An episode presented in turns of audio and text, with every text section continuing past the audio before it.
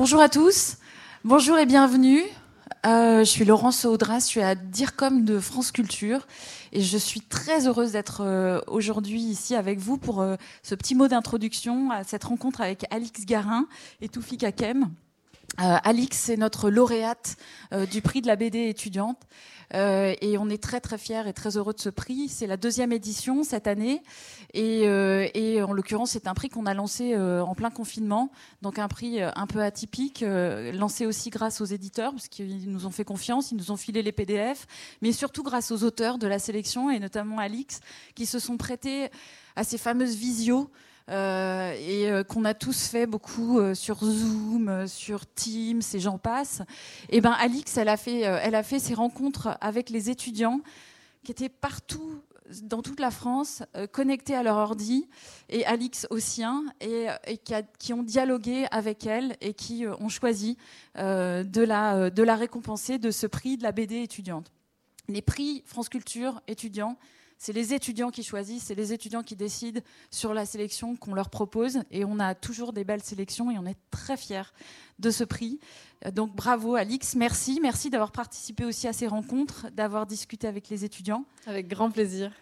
Et, euh, je veux bien... Euh, Toufik, vas-y. Attention, on a très peur parce qu'on a voyagé avec ce, trophée, donc on, on, tremble de le briser. Mais... Cher Alix, Cher Alix, je vous remets le prix et je rajouterai juste un mot de ce que vient de dire Laurence. C'est un prix qui récompense un auteur, un jeune auteur, c'est-à-dire un auteur qui a publié moins de trois albums. Et c'est votre premier album. Bravo. Merci beaucoup.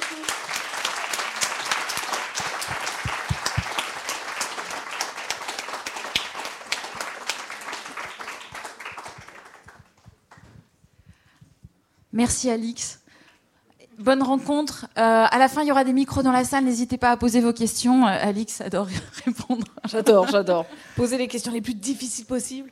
Ah oui, justement, c'est ce que me disait Alix Garin, je préfère vous le dire tout de suite. Elle me disait qu'entre les questions que lui ont posées les étudiants, les 300 étudiants, et les questions des journalistes, elle préférait les questions, bien sûr, des étudiants qu'elle a jugées plus pertinentes. Alors, je vais essayer d'être à la hauteur de, ces étudiants, non sans avoir euh, salué euh, deux, personnes qui qui, ont fait beaucoup pour ce prix France Culture Télérama, c'est-à-dire euh, Adrien Landivier et notre ami Fred, qui essaye de se cacher. Merci beaucoup. Alix Garin, alors, vous, avez euh, de la chance avec Saint-Malo, puisqu'ici même, il y a 4 ans, 2017, vous étiez lauréate du, premier, du prix Jeune Talent, c'est ça? Absolument, oui. Bravo. Et là, vous avez 24 ans, et vous, avec votre première bande dessinée, vous avez ce, euh, ce prix, un prix donc, euh, qui vous a été décerné par des étudiants qui ont lu et dans une sélection qui était plutôt euh, très serrée, puisque c'était cinq bandes dessinées que nous avions beaucoup, beaucoup aimées à France euh, Culture. Si, puisque vous êtes au début de votre carrière, qui commence très bien, cher Alix euh, Garin, s'il fallait parler un peu de votre parcours, et je commencerai plutôt par la question, est-ce que vous êtes venu à la bande dessinée par plus un désir de dessin, la passion du, du dessin, ou l'envie de raconter les histoires, ou comment ces deux passions se sont finalement retrouver, rencontrer en fait, c'était très très instinctif pour moi parce que la, bande dessinée, c'était vraiment une vocation d'enfant. Très très jeune, euh, je dessinais. Bande dessinée, pas le dessin. Oui, la bande dessinée. Au départ, euh, il y avait le dessin où je dessinais frénétiquement, bien avant de savoir écrire. Où ça vraiment, bon voilà, il y avait sans doute quelque chose d'inné euh, de ce désir de dessiner. Et en fait, très vite, j'ai compris que le dessin en soi, c'était bien, mais que le dessin pour raconter des choses, c'était vraiment mieux.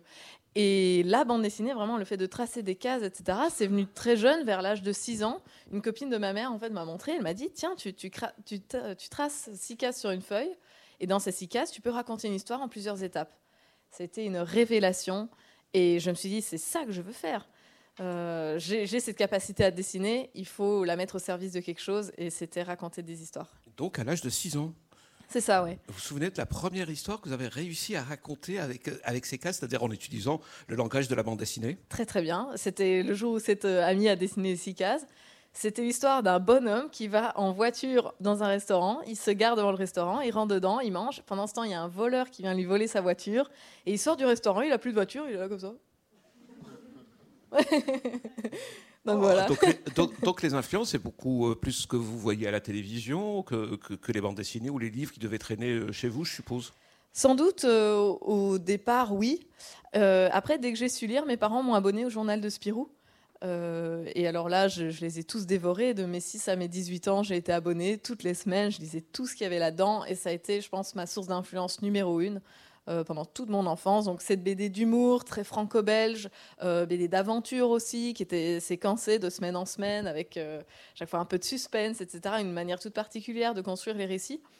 et puis alors, à l'adolescence, ma mère, qui est une très bonne lectrice de bande dessinée aussi, j'ai eu accès à sa bibliothèque de jeunesse, donc les années 80, toute l'époque à suivre, Casterman, où j'ai découvert le roman graphique. via Comès, Les naufragés du temps, ce genre de choses. Et waouh, je me suis dit, ok, on peut aussi faire ça en bande dessinée. Il n'y a pas que euh, l'humour, Spirou, tout ça. Donc euh, tout à coup, mes, influences se sont mises à changer. Et puis après mon, bac euh, d'études tout à fait générales, je suis allée à Saint-Luc à Liège en bande dessinée, donc une école d'art, mais où il y a une section consacrée exclusivement à la bande dessinée.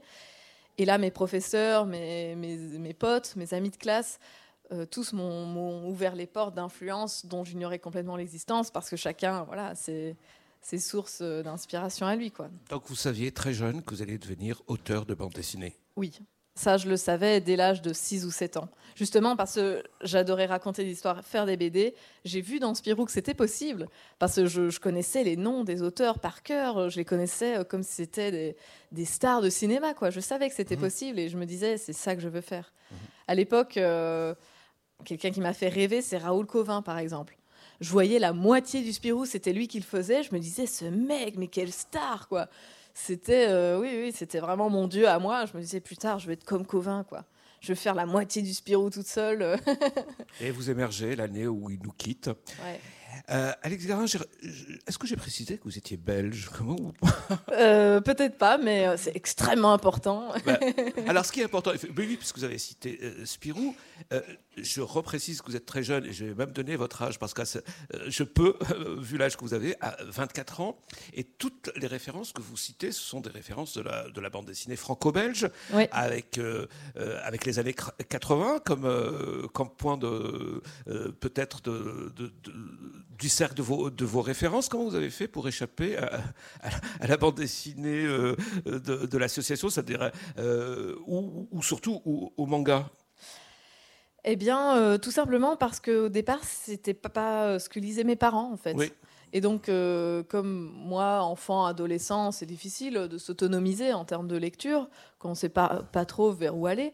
Donc euh, c'est pas ce que lisaient mes parents. Le manga, j'en ai lu quelques-uns au collège, comme beaucoup, je pense, de, collégiens, quoi. Mais sans plus, apparemment. Pardon? Sans plus, ça ne vous a pas marqué hein? Non, pas du tout, pas du tout. Euh, c'est vraiment une narration dans laquelle j'ai eu du mal à entrer. Encore aujourd'hui, ce que je regrette vraiment, parce que je pense qu'il y a plein de choses hyper intéressantes qui se passent dans, dans cette branche-là de la bande dessinée. Donc, euh, mais c'est vrai que je, je suis restée assez imperméable à cet univers. Qu'est-ce qui s'est passé euh, avant Ne m'oublie pas. On va, bientôt parler, bien sûr, de, votre bande dessinée éditée au Lombard. Qu'est-ce qui s'est passé? Est-ce que c'est votre première bande dessinée éditée? C'est ce qui vous fait, euh, vous a fait connaître. Euh, mais est-ce qu'il y a eu d'autres histoires publiées dans d'autres revues, des blogs ou peut-être des fanzines? Est-ce qu'il y a eu une vie avant Ne m'oublie pas, Alex Garin? Ben, Finalement, très peu. Euh, oui, on a fait quelques fanzines avec des, copains de Saint-Luc, mais des choses extrêmement confidentielles où on imprimait ça sur une photocopieuse à faire exemplaire. Quoi. Donc euh, les, visionnaires qui l'ont acheté à l'époque euh, doivent se frotter les mains. Surtout, gardez-les hein, s'il y a des, des, visionnaires. Vous, avez gardé quelques exemplaires Je suis même pas sûr que j'ai gardé des exemplaires. Voilà, bon. Avis aux collectionneurs, euh, mettez-vous à chercher dès à présent. Mais euh, non, il n'y a, pas eu beaucoup de choses, pas vraiment eu de publication dans des revues ou autres. Euh, allez, si, quand même, pour le magazine Phosphore, des éditions Bayard, eux, très tôt, m'ont commandé des illustrations pour illustrer leur article. Ça a été, en fait, voilà, ça, ce sont vraiment mes premières commandes professionnelles, professionnelles mais c'était des illustrations, pas des bandes dessinées. Et avant, ne m'oublie pas, par contre, euh, tous les projets d'étudiants que je faisais à l'époque à Saint-Luc, je les envoyais à des éditeurs. Euh, mais voilà, à chaque fois, ils ont été déclinés à juste titre parce que c'était franchement pas encore suffisamment mature. Qu'est-ce qu'on envoie? On, envoie une page, deux pages, trois pages, une euh, un résumé, un synopsis? Qu'est-ce qu'on envoie aux éditeurs? Euh, Le mieux, c'est de préparer un dossier, donc avec plusieurs planches, cinq ou six, c'est mieux, histoire qu'il y ait quand même un aperçu de narration, note d'intention, synopsis. je pense que ça, c'est les trois choses les plus importantes. Ouais, surtout bien préparer la note d'intention. Je pense euh, souvent c'est quelque chose qu'on néglige. S'il y a des, aspirants auteurs de BD dans la salle, euh, bien réfléchir à ces notes d'intention. Alors, s'il fallait maintenant parler de cette bande dessinée, alors comment dire que c'est que c'est une bande dessinée intimiste, oui, puisque il est question aussi de de l'intime, d'un road movie, oui, mais pourquoi utiliser movie pour parler de bande dessinée? Euh, Ça aurait pu se passer dans votre bande dessinée, cette scène. Bon, bah, bref, c'est l'histoire de, de Clémence qui, en allant visiter sa grand-mère qui est atteinte de, la maladie euh, d'Alzheimer, décide sur un, sur un coup de tête de, de la sortir de là.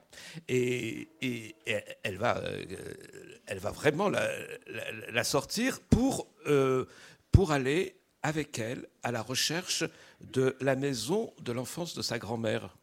C'est cette histoire que vous racontez, et on voit bien qu'il y a un côté voilà, où, vous racontez des choses vues, vécues, mais avec tout à fait un recul vis-à-vis de, de, la bande dessinée autobiographique.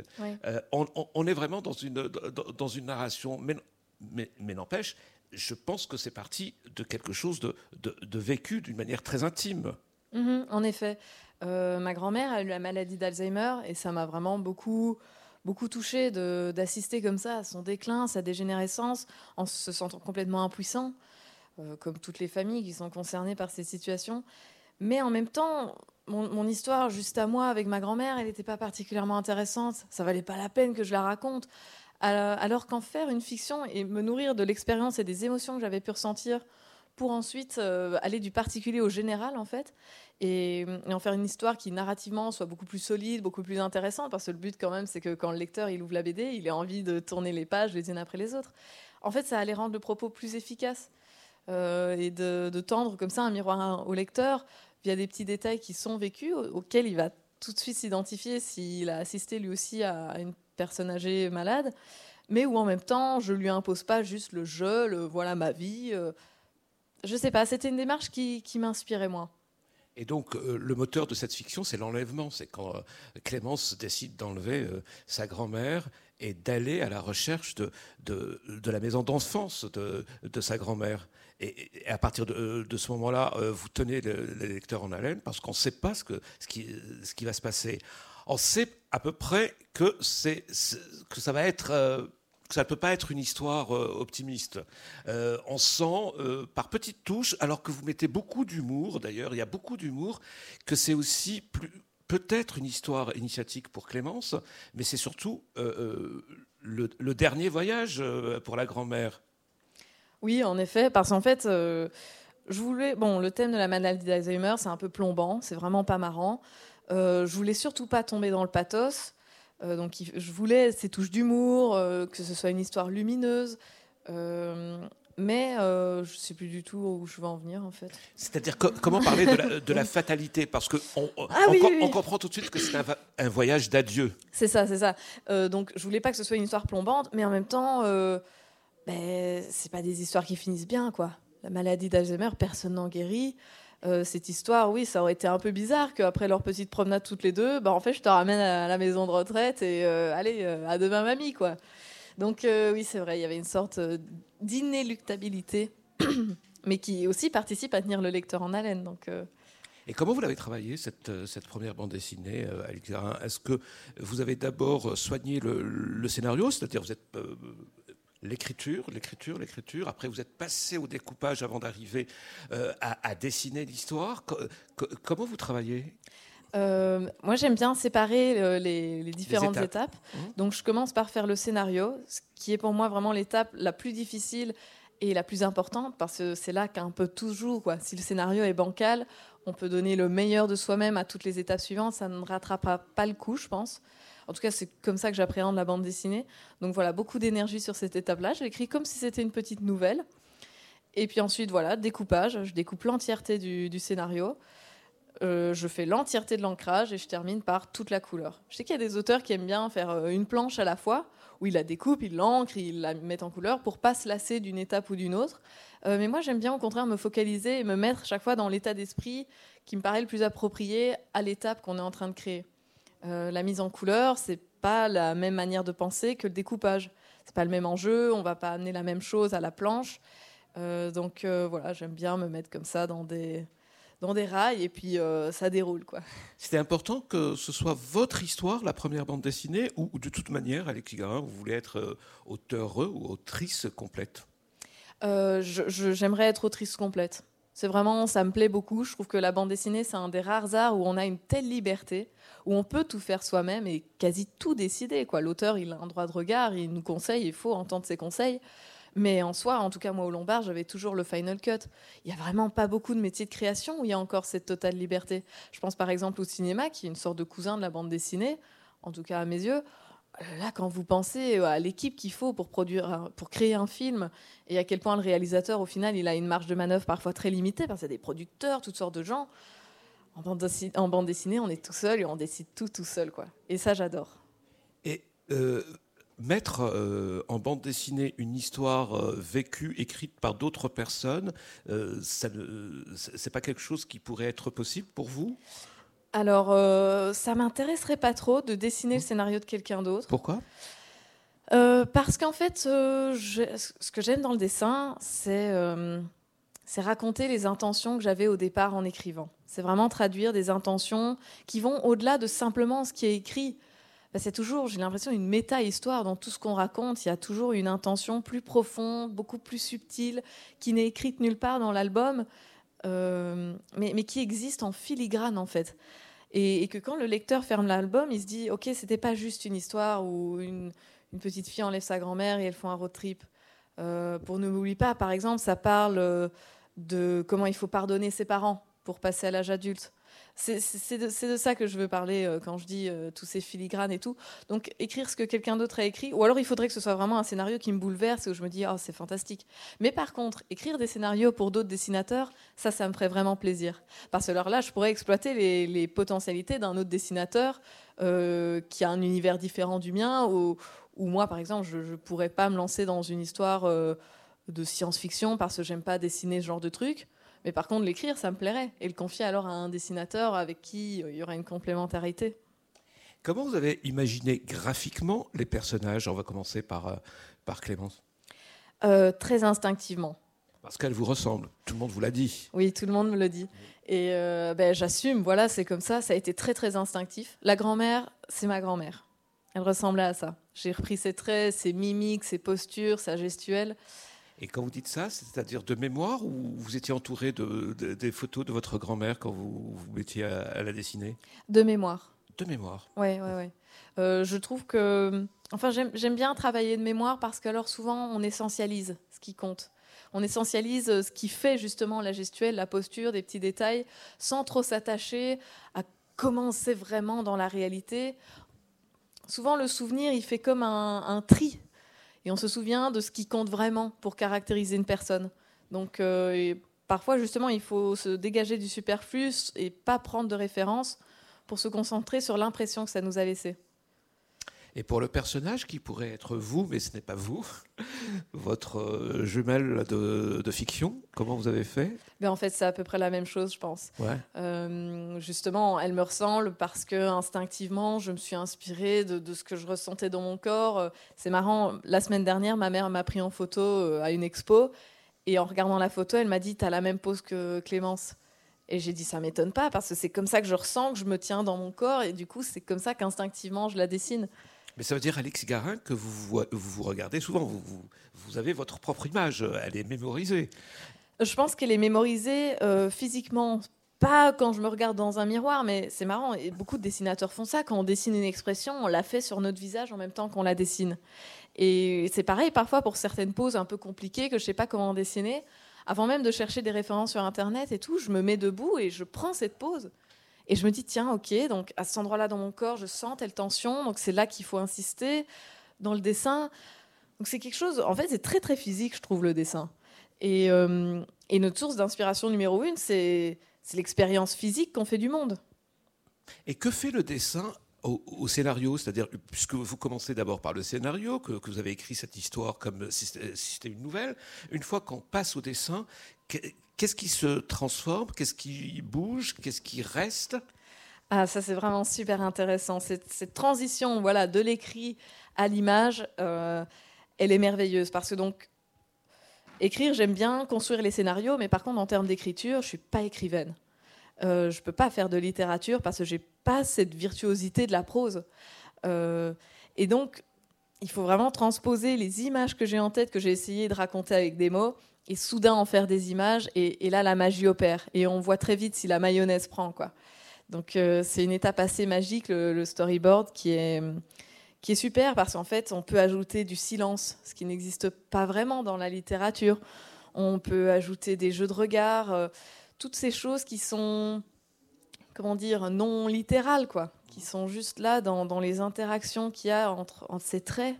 Au final, c'est absolument incroyable de se dire que quelques traits sur une feuille vont, suggérer des choses aussi puissantes à l'imagination et qu'entre humains, on peut se raconter des, choses parfois très très subtiles et très ténues avec au final si peu de moyens. Vous parlez du dessin, mais moi je pensais que c'était aussi le découpage, hein, parce que vous êtes très forte dans, le découpage.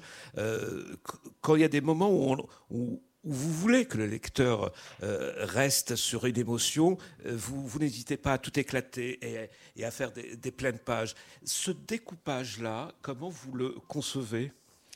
Très instinctivement. je veux dire, j'ai à Saint-Luc, on n'a pas eu des cours de découpage, j'ai jamais appris à storyboarder, mais par contre, je pense que c'est énormément nourri euh, par le cinéma, qui est vraiment un art que j'adore et que je consomme beaucoup, et notamment pendant mes études euh, à Liège, on avait la, chance d'avoir des cinémas associatifs, c'était 4 euros pour les étudiants. J'y allais presque deux fois par semaine. J'ai vu plein, plein de films qui sont sortis en 2015-2018. Et, ça, ça, a vraiment marqué ma rétine, je pense. Et, euh, et quand j'écris mon, scénario et ensuite que je le relis pour le transposer, je commence par fermer les yeux et je me dis qu'est-ce que je vois dans ma tête? Quel est le film? Et comment on va associer les images entre elles, les plans, comment ils vont s'enchaîner pour créer cette étincelle d'émotion que je cherche. Et donc, euh, pour chaque séquence, avant même de commencer à, storyboarder, je me dis, OK, quel personnage est au cœur de la séquence? Je veux dire, ça va être qui la, personne importante de cette séquence? Euh, Qu'est-ce qui lui arrive? Qu'est-ce que ça, euh, enfin, quel, quel, rôle ça va jouer dans, dans, la structure narrative dans son ensemble Donc, quelle conclusion le lecteur doit en tirer Quand pour la suite Dans son ensemble, c'est la page, la double page euh, Toute l'histoire, entre A à Z. Je veux dire, chaque séquence a vraiment un rôle à jouer. C'est un jeu de domino, en fait. Une action entraîne une conséquence qui entraîne une autre action, et ainsi de suite. Et les personnages se mettent dans la merde. C'est parce que c'est ça une bonne histoire. et donc voilà, euh, oui, toutes ces questions, euh, il faut d'abord commencer par identifier ces questions pour pouvoir y apporter les bonnes réponses et que ça marche. Euh, je pense que l'intuition et l'instinct, c'est excellent, il faut s'y fier. Mais parfois, pour pousser un tout petit peu plus loin, il, faut arriver à verbaliser ces questions-là parce que ça marche pas toujours par magie. quoi. Euh, quand vous parlez du, cinéma, euh, on sent que ça a été très très présent aussi dans, votre formation. Euh, pour euh, N'oublie pas, bien sûr, moi j'ai tout de suite pensé au film Thelma et Louise. Et oh, stupeur, en lisant une de vos interviews, vous dites oui, j'aime beaucoup ce film, mais je l'ai vu bien après avoir conçu la bande dessinée. conçu, non. Je, l'ai vu après avoir commencé à écrire le scénario. Je, l'ai vu à peu près, oui, quand j'avais déjà commencé à écrire. Et tout de suite, j'ai vu l'énorme rapport qu'il y avait entre les deux. Ces deux femmes qui s'affranchissent des codes, qui envoient tout chier et qui partent en road trip. Elles ne sont pas de, la même génération, c'est ça qui est la, différence fondamentale. C'est vrai. Et je me suis dit, bon, il faut assumer que c'est la même chose. Et en même temps, c'est très bien que je l'ai vu pour pas non plus faire un Thelma et Louise bis. Euh, mais bon, voilà, je, je me suis dit, il faut assumer. Et vous citez Annie Arnaud. Euh, est-ce que est-ce que, la littérature a été aussi présente euh, que le cinéma dans votre euh, formation, dans votre initiation euh? Alors malheureusement, elle n'est pas aussi présente que je le voudrais parce que je lis vraiment beaucoup moins de littérature que j'ai lu de BD. Mais elle a été présente dans ma vie, j'ai toujours aimé lire. Et même si elle n'a pas eu beaucoup de place, elle a eu un impact profond. Il y a vraiment des livres qui m'ont bouleversé. Annie Ernaux en fait partie, Italo Calvino, que je cite mmh, dans l'album aussi. ça m'a vraiment marqué au fer rouge. Euh, et la littérature, c'est un art que je trouve absolument fascinant. À nouveau, pour, pour, cette capacité à suggérer, à créer des images sans, sans les dessiner. Alors là, c'est vraiment une autre question, quoi. C'est fou. Mais vous passez par, voilà, par des générations qui vous ont précédé. C'est-à-dire que, est-ce qu'il est qu'il y a des références aussi à la, à la, à la pop culture d'aujourd'hui, celle qui est née avec, avec vous, Alex Gara. Je ne veux pas dire que vous êtes, que vous êtes euh, euh, vintage, alors tout en étant jeune, mais, c'est vrai, en, euh, en, vous voyant, l'idée c'est de dire, bah, les personnages de son monde ne, lui ressemblent pas non plus. Ils sont plus dans, une intemporalité, je dirais. C'est vrai, mais, j'en suis complètement consciente. Et des fois, je me dis, punaise, je vis pas du tout avec mon temps. Quoi. et c'est affreux, ça me fait peur parfois de me dire ça. Je me dis, euh, euh, des fois, j'ai l'impression d'avoir 45 ans. Quoi. Mais, euh, mais bon, après, ça, c'est vraiment des trucs, quand je me mets à réfléchir à ces questions, je dors plus la nuit. Quoi. Je me dis... Est-ce que je devrais. Pourquoi vous, vous, le vivez mal? Alors, je ne le disais pas comme, comme un reproche, d'autant plus que là, d'autant plus que là, l'histoire euh, le justifie. C'est quand même euh, euh, une déclaration d'amour à sa, à sa grand-mère. On est aussi dans l'intergénération ici avec, avec cette histoire. Oui, c'est vrai. Et puis, même si j'ai pas des références qui sont toujours très, très modernes, je me dis, bon, voilà, j'ai quand même 24 ans, je vis, finalement, je vis avec mon temps, puisque je vis dans le moment présent, quoi. Donc. Donc voilà, au final, je, suppose que sans même m'en rendre compte, je mélange tout ça. Parce qu'après, je consomme euh, plein de, fiction et de divertissement euh, d'aujourd'hui. Hein. Je regarde la télé, Netflix, euh, tous ces trucs comme tout le monde. Donc, Mais c'est vrai que peut-être au final, ça me marque moins. J'accorde beaucoup d'importance à ces trucs vintage, comme vous dites, sans doute parce que je viens d'une famille un peu comme ça, un peu vieux jeu. Et c'est génial. un peu vieux jeu qui, a autant d'humour que les personnages de votre bande dessinée? Non, pas tous. Alors, euh, la, place de l'humour, euh, dans cette histoire qui est plutôt une histoire euh, poignante, j'en dirai pas plus, c'est quoi? C'est une envie aussi de dire que la vie est belle, que cette relation entre ces deux personnes donne tout, le sens à, la vie. C'est une manière aussi de dire j'ai pas envie que mes, mes lecteurs m'échappent. Euh, vous dosez l'humour ou ça fait partie de votre personnalité de, de ou de, de, la personnalité de, vos protagonistes? Non, j'adore l'humour. Mais euh, en fait. Euh, en fait, j'adore l'humour parce que justement, ça vient de ce côté Spirou, mes, mes, premières, mes premières claques, mes premières influences, où justement, avant d'arriver à Saint-Luc, j'avais un dessin qui était très cartoon, franco-belge, à l'ancienne, quoi. Et au départ, quand j'ai débarqué à Saint-Luc et que je me suis mis à découvrir le roman graphique, à avoir un coup de foudre pour cette manière de raconter, à me dire c'est exactement ça que je veux faire, j'étais très très complexée par ma manière de dessiner, parce que je dessinais euh, à la euh, Spirou et Fantasio. Euh, et, j'avais l'impression que c'était pas possible d'associer les deux, que pour raconter des histoires sérieuses, il fallait dessiner d'une manière un peu sérieuse. Et puis, c'est au fur et à mesure de mes lectures en fait que je me suis rendu compte que pas du tout, et que au contraire, avoir un dessin euh, humour, c'est-à-dire en fait expressif, c'était super utile pour pouvoir euh, transmettre les émotions que j'avais envie de transmettre avec le roman graphique. Mais du coup, pour en revenir à l'humour, ça, je pense que ça fait partie de mon ADN et, j'aime bien en insérer même dans les histoires sérieuses parce que la vie, elle est faite de ça aussi. quoi. Euh, tout n'est jamais ni tout triste, ni tout drôle. Et en particulier avec Alzheimer, c'est que parfois, il y a des situations cocasses qui sont à pleurer de rire. quoi. Et, ça, il fallait le raconter aussi. Donc, et j'aimerais beaucoup faire de la BD d'humour prochainement. Est-ce que vous décidez à l'avance ce qui va être suggéré et ce que vous allez représenter? Parce qu'il y a plein de choses qui sont suggérées, et c'est d'autant plus fort d'ailleurs dans, dans, le récit. Euh, oui, je pense que je le décide dans ma tête. Je veux dire, c'est pas écrit quelque part, mais où je, le sais d'avance, ce que je ne représenterai pas au premier degré. Et, et donc, comment le suggérer sans le représenter, sans le dessiner? Ouais, ouais. Bah, euh, comment euh, Je ne sais pas. Ça, c'est des choses un peu euh, où je ne sais pas encore bien l'expliquer comment, pourquoi je fais ces hmm. choix-là.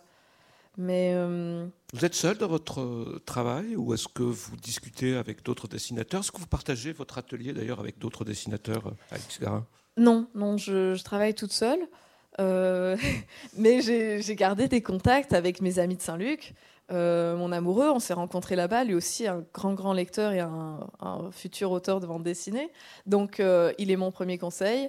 je fais toujours lire mes scénarios aux différentes versions à comme ça un panel de lecteurs, autant des lecteurs très aguerris de bande dessinée, voire des auteurs, que des, des copains qui n'y connaissent rien ou presque. Parce qu'en fait, c'est très important. Moi, en tout cas, j'ai envie de m'adresser à tout le monde. J'ai pas envie de faire de la bande dessinée euh, qui soit trop niche. C'est génial d'en faire parce que c'est super important, mais c'est pas mon créneau. Donc, euh, et voilà. Et je pense qu'il faut être très attentif au retour des gens. Mhm. Parce que le lecteur a presque toujours raison. Presque toujours. Bah, ça dépend euh, l'échantillon que, vous choisissez. Il y, a, qui? Ce sont quelques professionnels, euh, les gens de l'école, votre amoureux, c'est ça? Oui, c'est ça. Euh, donc, et quelques lecteurs lambda. J'ai gardé des, très bons rapports avec mes anciens professeurs de Saint-Luc, qui sont des auteurs ou en tout cas des, des théoriciens de la bande dessinée très aguerris. Donc, eux aussi, je leur ai fait lire. Et voilà, leurs retours ont tous été très pertinents et m'ont permis d'arriver à ce résultat. Et avec le Lombard, avec votre éditeur? Excellente relation euh, avec Mathias. On était vraiment sur la même longueur d'onde. Lui aussi a fait des retours euh, exigeants et pertinents que j'ai pris en compte. Parce que, surtout, c'est mon premier album en tant qu'à l'époque aspirante autrice, etc. Ça me paraissait une évidence d'écouter les conseils qu'on me donnait, parce que parfois, on a un peu la tête dans le guidon. Et en même temps, il faut aussi parfois défendre ses, opinions et ses intentions parce qu'on est le mieux placé pour savoir ce qu'on voulait vraiment faire. Donc il y a certaines choses sur lesquelles je voulais pas, euh, je voulais pas faire de concessions. Par exemple? Par exemple, zut, allez, je vais essayer de retrouver un exemple. Euh, je n'ai plus d'exemple sur les couleurs, par exemple, qui sont plutôt euh, lumineuses, alors que plus on avance vers le côté tragique de l'histoire, plus elles sont éclatantes euh, de luminosité. Ça, c'est par exemple quelque chose que vous vouliez absolument? Euh, les couleurs, ça a été une grand, un grand sujet avec, avec Mathias, le Lombard et moi-même, parce que c'était la partie sur laquelle je me sentais le moins à l'aise, a priori. j'ai jamais, avant Ne m'oublie pas, j'avais jamais été très à l'aise avec mes couleurs. Donc à, la fin de l'ancrage, je me suis mis à faire plein de recherches et on a eu beaucoup de discussions avec euh, les, gens de la maison d'édition. Et il y a eu beaucoup d'essais-erreurs. Et puis finalement, on est tombé sur ce, sur ce truc un peu aquarellé, comme ça, qui laisse bien respirer le trait, qui est quand même assez fin, donc qui pouvait facilement être écrasé par des aplats de couleurs, trop franches ou autres.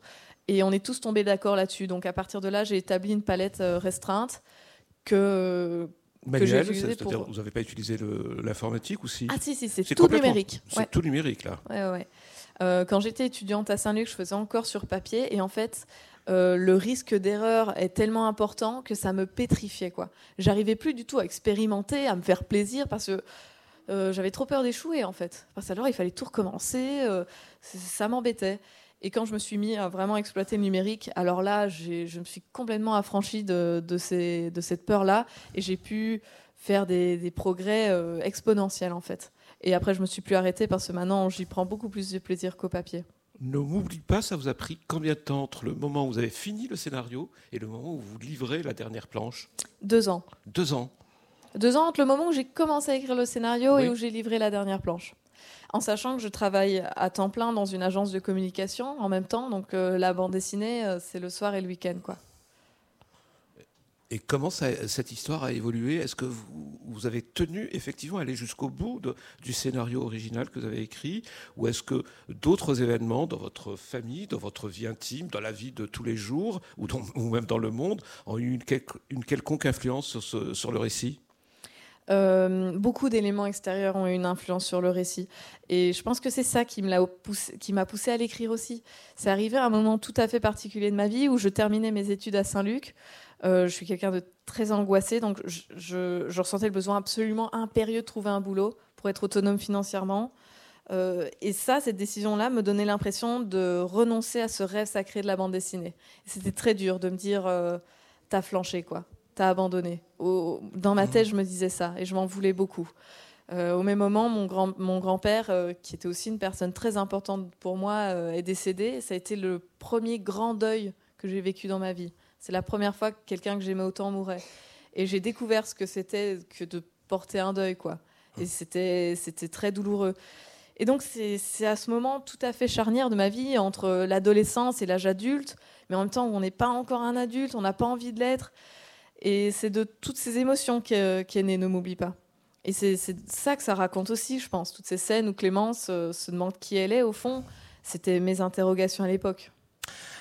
Alix Garin, avant d'ouvrir euh, la discussion publique, euh, vous m'avez dit donc euh, qu'avec cette expérience du prix France Culture des étudiants, vous aviez vécu une expérience incroyable, que les questions que vous posez les étudiants étaient nettement plus pertinentes, intéressantes que celles des, des journalistes. Je veux bien vous croire, mais par exemple, qu'est-ce qui s'est passé euh, durant ces rencontres, alors que vous étiez à distance, euh, en passant par Zoom, ce qui n'est pas euh, tous les jours évident, qu'est-ce qu'ils vous ont appris sur ce que vous avez fait, Alix Eh bien, ce que je me suis rendu compte, c'est qu'ils allaient très très loin dans l'interprétation de, tout petits signes parfois. Malheureusement, je peux plus, si vous me demandez l'exemple, impossible de retrouver. Mais, mais je sais que ils, ils, poussaient très très loin les, liens qu'il était, était, possible de faire en différentes scènes et ils voulaient avoir mon avis sur la question, euh, est-ce que c'était intentionnel de ma part ou pas euh. Et donc euh, on est vraiment allé très très loin dans, dans comment dire, la, la déconstruction de, des fils scénaristiques. Quoi. Et ça c'est surprenant, mais c'était permis justement par ce format Zoom où au final on était très proches les uns des autres. Quoi. surtout de la même génération. On était de la même génération, on était entre guillemets petit comité, voilà, je sais plus combien on était au final euh, pendant le Zoom, mais quelques dizaines quoi, et où chacun euh, parlait à son tour, donc ça, il y avait quelque chose de très, euh, on faisait un grand conseil et chacun, chacun donnait son avis à son tour, c'était une, discussion en fait, et on rebondissait sur les questions de l'un ou l'autre, donc Vraiment, c'était un format tout à fait euh, nouveau que, que j'avais jamais vu en fait en bande dessinée. Moi, j'avais jamais participé à une conversation comme ça avec un auteur, et en tant qu'autrice encore moins.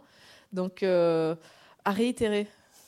Merci Alix Garin. Si vous voulez poser une question à Alix Garin à propos de, de cette première bande dessinée, donc prix euh, France Culture remis par les dessinée et remis par les étudiants, 300 étudiants d'ailleurs. Hein. Ouais.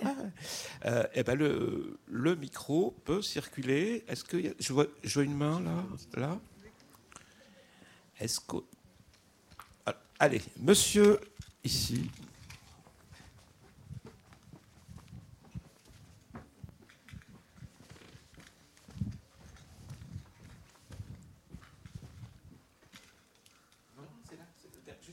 Il n'y a pas de souci. Euh, j'aimerais revenir sur la partie euh, influence. Donc on a parlé de Spirou, etc. Et notamment euh, avec la présentation de Pénélope Bagieux juste avant. On parlait des influences des autrices, même des personnages féminins dans la bande dessinée, ce qui commence à être très, très mis en avant maintenant, mais ce n'était pas forcément le cas, même moi, quand j'étais jeune. du coup, ben, pour toi, en tant qu'autrice, comment ça a joué? Est-ce qu'il y a eu un manque? Est-ce qu'il n'y a pas de manque? Qu'est-ce que tu penses de la situation aujourd'hui? Alors, euh, très sincèrement, je mentirais si je disais que j'avais ressenti un manque d'autrice.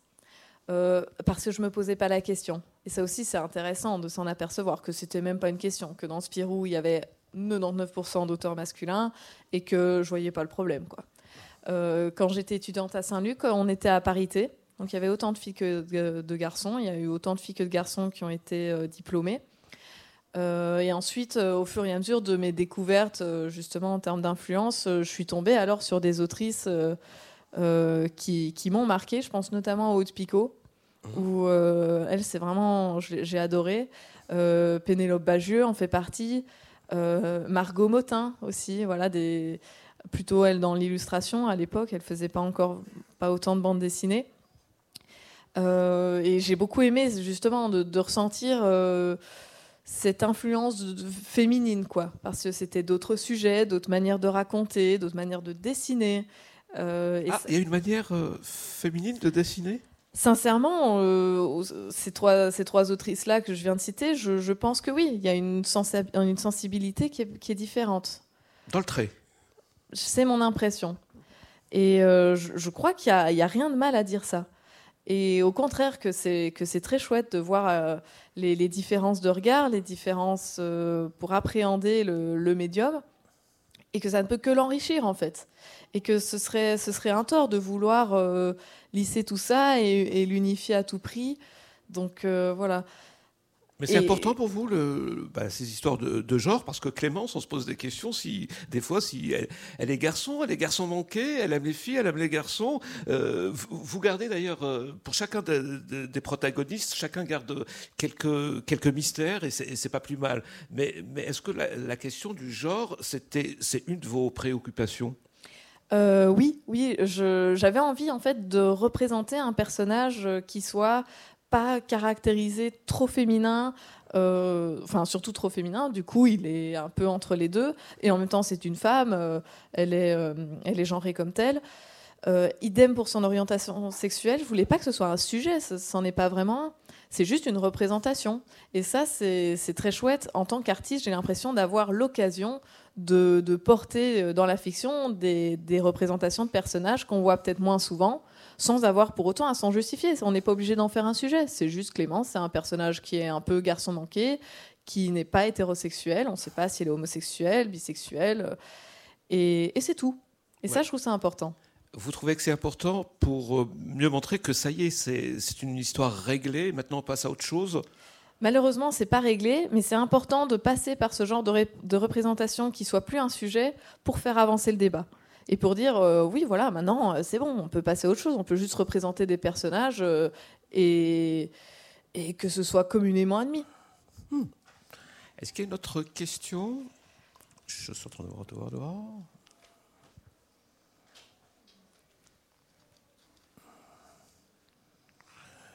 Les gens qui lèvent leur, leur, droit juste pour, en disant non, c'est pas moi. Allez.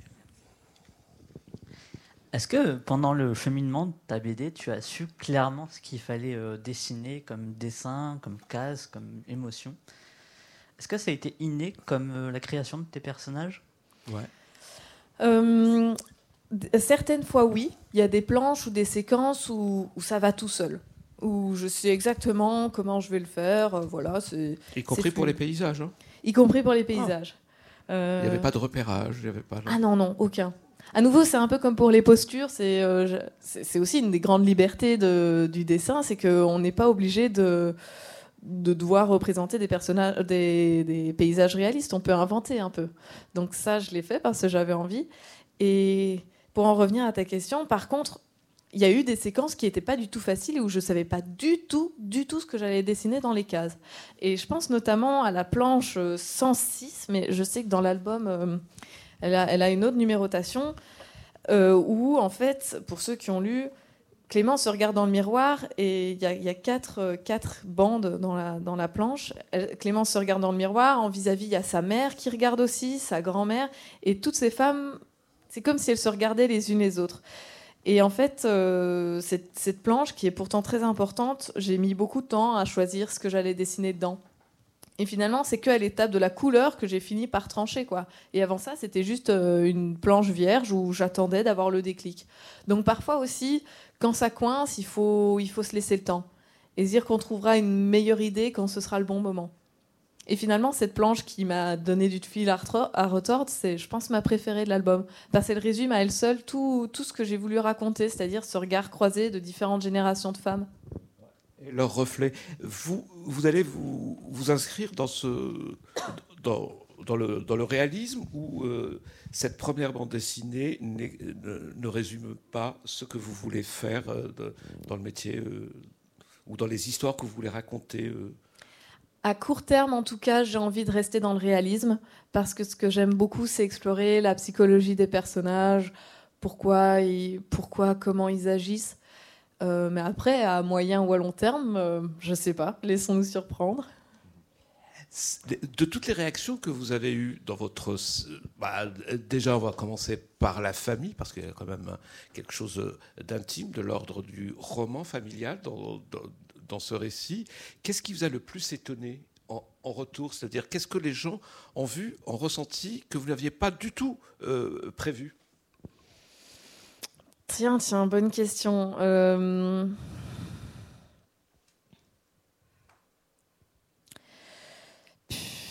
ce que je m'attendais pas, c'est à quel point les gens allaient s'approprier l'histoire. Et j'ai eu dès le jour 1 des retours qui me disaient c'est ma grand-mère, quoi. C'est mon histoire, c'est tout moi. Et ça, je m'y attendais pas du tout. Euh, je pensais que les gens allaient le prendre pour. euh, voilà, ils allaient se dire tiens, ça me fait penser à ce que je ressens et tout, mais qui, transposent à ce point-là leurs expériences par-dessus, j'ai trouvé ça fantastique et je, je m'y attendais pas. Donc c'était une très très bonne surprise. Parce que je pense que c'est bien. En tout cas, ils avaient l'air de dire que ça leur avait fait du bien, que ça leur avait fait plaisir, même si c'était un peu doux amer parfois. Donc, euh, ouais, voilà. Est-ce qu'il y a encore. Allez, une question?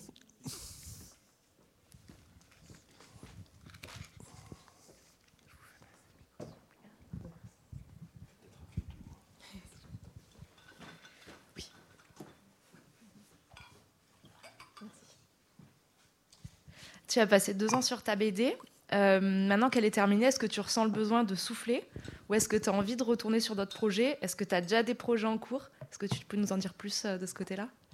Euh, quand j'ai eu terminé Ne m'oublie pas, je me suis dit que j'allais faire une pause.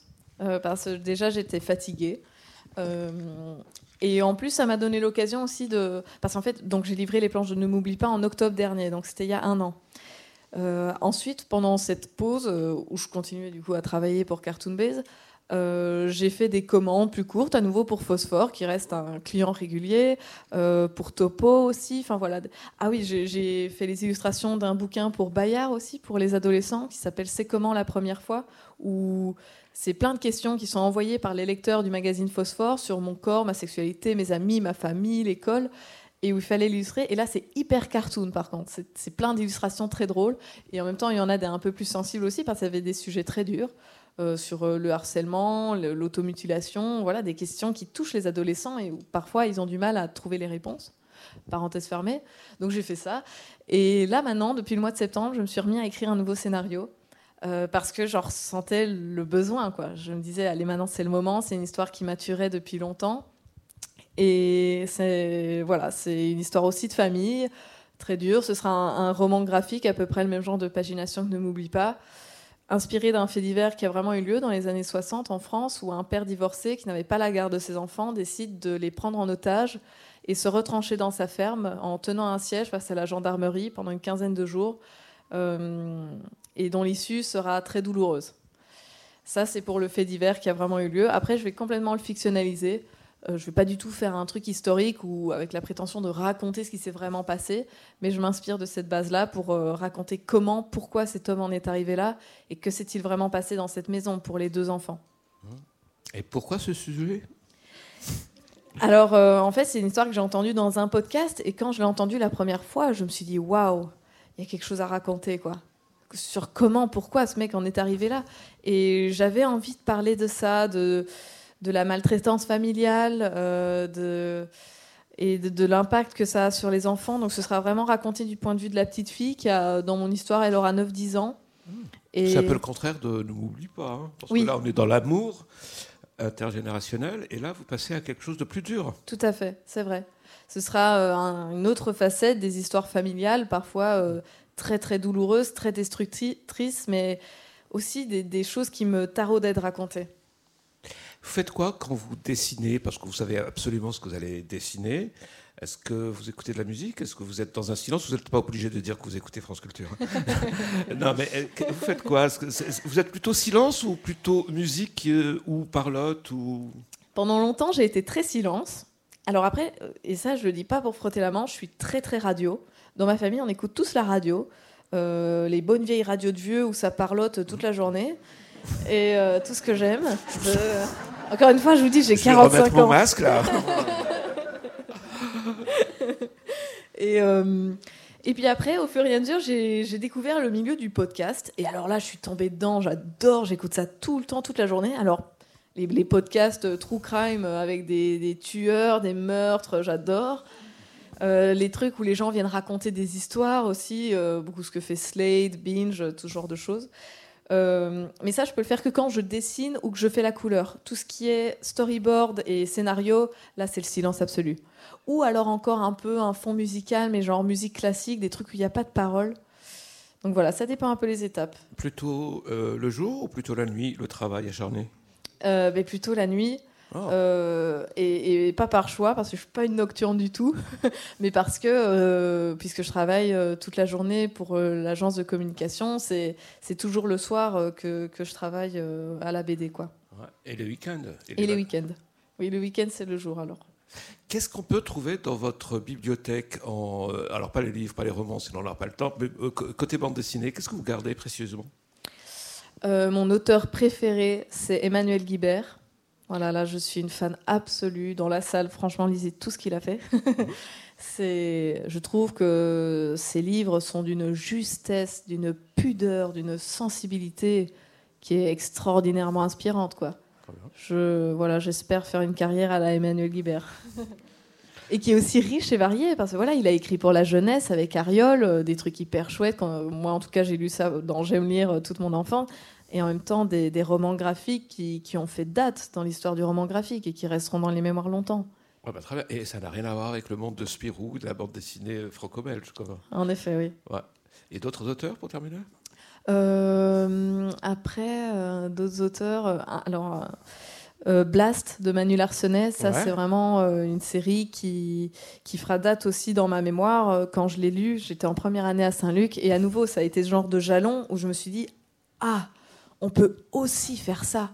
On peut aussi pousser aussi loin euh, dans, le médium avec quelque chose de beaucoup plus sombre qui, va beaucoup m'inspirer pour l'album suivant d'ailleurs. Et en même temps, il faut que je m'éloigne de ça pour pas faire comme Thelma et Louise, euh, un blast bis, euh, ce qui serait sans aucun intérêt. Mais, voilà, ça, aussi, ça m'a marqué. Et un autre album qui me tient beaucoup à cœur, que j'ai lu là par contre quand j'étais enfant, c'est La Nuit du Chat, dans la série Broussailles par Franck et Baume. Donc un album euh, des années 80, euh, franco-belge, Spirou, mais là où il y a une poésie dedans euh, qui est vraiment troublante et qui m'avait troublée enfant. Parce que le dessin était dans le même style que ce que je lisais dans Spirou, donc je m'attendais à lire une histoire d'humour, aventure, euh, gag, et pas du tout. J'ai été surprise par la poésie de cet album. Et à nouveau, je me suis dit, ah d'accord, on, peut aussi faire ça. Et, et en fait, c'est ça la bande dessinée, c'est une grande toile avec plein de toutes les possibilités, quoi. Et enfin, dernière question, euh, sauf s'il y a une autre question publique. Hmm, Est-ce qu'il y a une autre question? Non alors, alors, alors, généralement, c'est très délicat, mais j'aime bien poser cette question parce que ça, ça dit beaucoup ou- sur, sur l'auteur, sur euh, cette première bande dessinée, Ne m'oublie pas. Est-ce qu'il y a quelque chose, Alix Garin, que vous auriez, maintenant qu'elle est sortie, que vous auriez aimé retoucher? Non. Bravo. Parce que elle est, elle est pleine de défauts, mais c'est des défauts qui sont empreints de beaucoup de sincérité. Et je sais que j'ai fait de mon mieux et ce que je pouvais de mieux à ce moment-là. Et il faut accepter aussi l'erreur. Euh, et l'erreur fait partie de, la sincérité de cet album. Et je veux garder une trace aussi de qui j'étais à ce moment-là et de- de- des petites approximations qu'il y a par endroit. Et c'est pas grave, il faut l'accepter. Et bon, je suis à la fois quelqu'un quand même, je pense, d'assez perfectionniste, mais en même temps, il y a un moment où j'a- j'admets complètement de lâcher de prise et de se dire, euh, ben voilà, c'est comme ça. Et la vie, euh, enfin, personne n'est infaillible, quoi. Merci beaucoup d'avoir accepté euh, Merci. cette euh, rencontre. À l'issue de votre euh, prix, vous avez obtenu, je le rappelle, le prix France Culture des étudiants, euh, le prix bande dessinée, bien sûr. Merci à Alix Garin. Je rappelle, ne m'oublie pas, c'est au Lombard. Je ne sais pas si vous allez signer. Il vous reste encore de. Et Donc, euh, quelques rendez-vous de dédicace. oui, donc euh, là maintenant tout de suite, euh, de 17 à 19, je suis au stand du Lombard, là dans la bulle, sur les quais, donc n'hésitez pas à me rejoindre. Et je dédicace aussi demain, je ne sais plus par cœur l'horaire. Et j'ai une rencontre graphique aussi demain à la Rotonde, donc si vous voulez me voir dessiner en direct en même temps qu'on aura une autre Voilà. discussion. Tout en répondant à des- à des questions. Voilà. Oui, donc je ne sais pas ce que ça va donner. hein. Venez peut-être assister au désastre. Et merci au public, bien sûr, d'être venu. Merci beaucoup à vous.